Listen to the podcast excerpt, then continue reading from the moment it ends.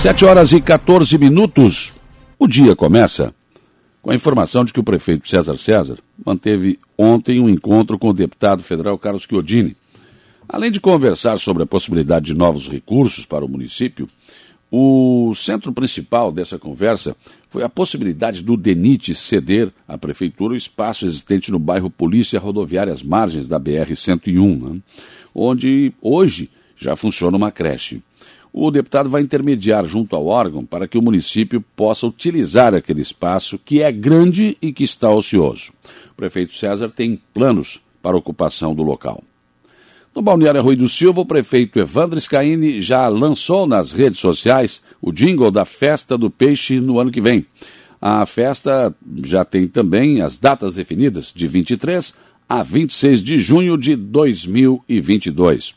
O prefeito também já disse aqui no programa que, dependendo da liberação pelo governo do estado em relação às regras de combate ao Covid-19, todas as festas previstas no calendário turístico do Arroio do Silva vão acontecer. Em Maracajá, o prefeito Aníbal Brambila vistoriou o início da colocação da primeira capa de asfalto da rodovia Jacob Vestrup.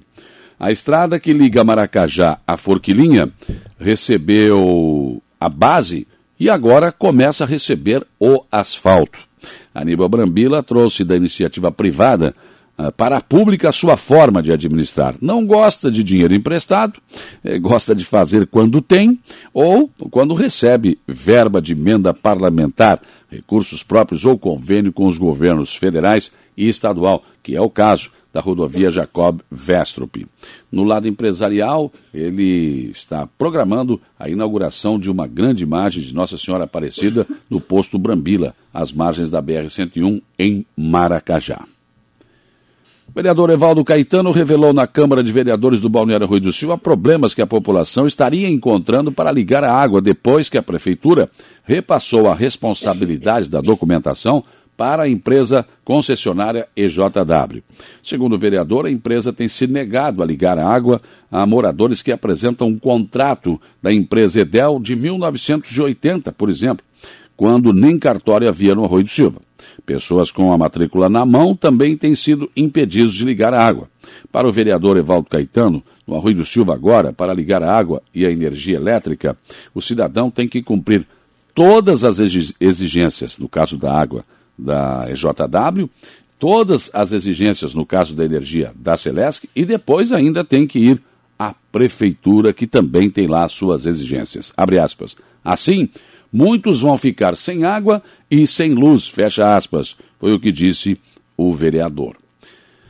Agora, essa questão em relação à Praia do Melão, parece que será preciso algum tipo de ajuda aos moradores carentes, porque mesmo com o REURB, e o alvará precário, eles podem continuar sem água e sem energia elétrica.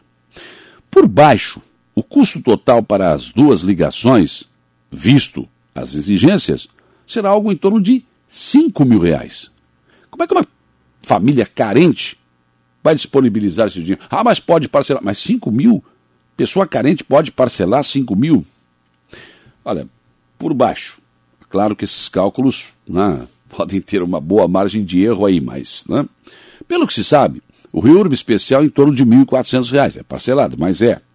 Um poste padrão da Celesc, R$ 1.100. A planta da casa, por baixo, R$ 650. Ligação da água, 350 reais. Só aí já deu R$ 3.500. E aí vem mais algumas taxas da prefeitura, né? Sobre a planta, que variam de acordo com o tamanho da casa pode passar de 500 reais aí, não? Então, é, tem custos aí que, evidente, por exemplo, o reouro se parcelar em 10 vezes vai para 1.800 reais. Então, vai ficar em torno de 5 mil reais. Então, vai ser uma coisa meio complicada. Eu não sei o que pode ser feito, mas deve ser feito. A Câmara, a Prefeitura, fizeram até agora a parte burocrática muito importante para regularizar os terrenos, para conseguir esse alvará precário, né? mas é um alvará precário, dura 180 dias, depois tem que estar tudo regularizado. E daí? Como será? Teremos como assistência social ajudar?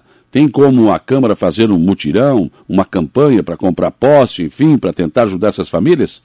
porque caso contrário vai ser a mesma coisa que você estar num deserto abrasador, passar um caminhão-pipa e você não poder nem abrir a torneira para tomar um gole d'água. Né? Fica complicado.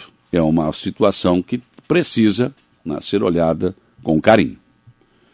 O governador de Santa, o governo de Santa Catarina, através da Secretaria Estadual da Saúde, apontou ontem 1.191.300 pacientes com teste positivo de Covid-19. Mas nós temos 1 milhão 164.080 que estão recuperados e mais 7.955 que continuam em acompanhamento. Os dados de ontem apontam para 19.265 mortes no estado até agora. E a taxa de letalidade é 1,62%. O número de casos ativos registrou um aumento de 189 e houve 23 óbitos a mais em comparação com a última atualização diária. Aos casos confirmados se somaram 1.190, enquanto que a estimativa de recuperados subiu 978. Em relação à ocupação de leitos de UTI, eh, nós temos 1.479 leitos ativos adultos pelo sistema SUS e 881 estão ocupados, mas desses 881, 311 por pacientes com confirmação ou suspeita de Covid-19. A taxa de ocupação de, de, leitos de UTI adulto eh, se manteve em 59,6%. No hospital regional, a taxa de ocupação de leitos baixou para 40%, com quatro pacientes Covid internados. No Dom Joaquim, a taxa de ocupação de leitos se manteve em 20%, com dois pacientes Covid internados. Esses dados fazem parte do mapa de ocupação de leitos de UTI eh, da Secretaria Estadual da Saúde, atualizado ontem, às 22 horas e 15 minutos. Hoje é dia de vacinação em Araranguá. Aqui na, no salão da Igreja Matriz, no centro da cidade, daqui a pouco, a partir das 8 horas até as 12, e depois das 13h30 às 16 horas. Nós teremos segundas doses de Pfizer agendadas até o dia 4 de, de outubro eh, segundo as doses da Fiocruz AstraZeneca agendadas até o dia 28 de eh, setembro. E também drive-thru na Cidade Alta, aquela que você vem no carro e vai sendo vacinado, na tenda ao lado da Igreja Católica, a partir das 13h30 até as 16 horas. Lá, atendimento para a terceira dose para idosos eh, com 85 anos que já tomaram as duas doses do Coronavac Butantan ou Fiocruz AstraZeneca há seis meses, eh, após a segunda dose, e trazer, claro, o comprovante das duas doses aplicadas. Pessoas com alto grau de imunossupressão que tomaram duas doses de Coronavac Butantan ou Fiocruz AstraZeneca, que já tem 28 dias após a segunda dose e devem ser consideradas as seguintes condições. Primeiro, imunodeficiência primária grave. Segundo, quimioterapia para câncer. Terceiro, transplantados de órgão sólido ou de células tronco hemo, hematopoéticas e em uso de drogas imunossupressoras. Tem mais ainda, pessoas vivendo com HIV, eh, uso de corticoides em doses 20 miligramas ao dia, predsonia ou equivalente a por 14 dias, uso de drogas modificadoras à resposta imune, pacientes em hemodiálise, pacientes com doença imunomediadas, inflamatórias crônicas, reumatológicas, autoinflamatórias, doenças intestinais inflamatórias. Documentos necessários para fins de comprovação da condição de imunossuprimido. Também será exigido atestado ao relatório médico com indicação da condição da pessoa contendo CID. Prescrição de receita que deixem claro a condição da pessoa, considerando o prazo de validade de um ano para as prescrições de medicamentos de uso controlados.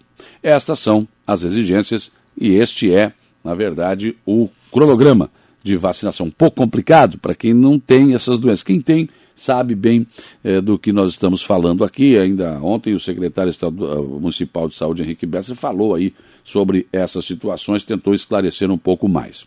Mas, na verdade, a vacinação do Covid continua avançando, muito embora várias pessoas tenham deixado de tomar a segunda dose. Mas o Estado está preparando também para amanhã, sexta-feira, um grande mutirão de vacinação de outras vacinas, né?